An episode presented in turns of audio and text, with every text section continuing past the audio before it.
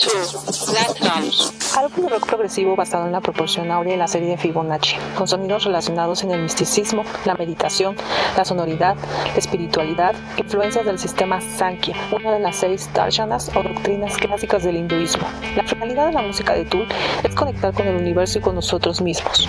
En conjunto con todas estas influencias lo manifestaron en la portada del álbum con tonos amarillos, rojos, naranjas, los cuales representan la nueva conciencia de nuestro ser.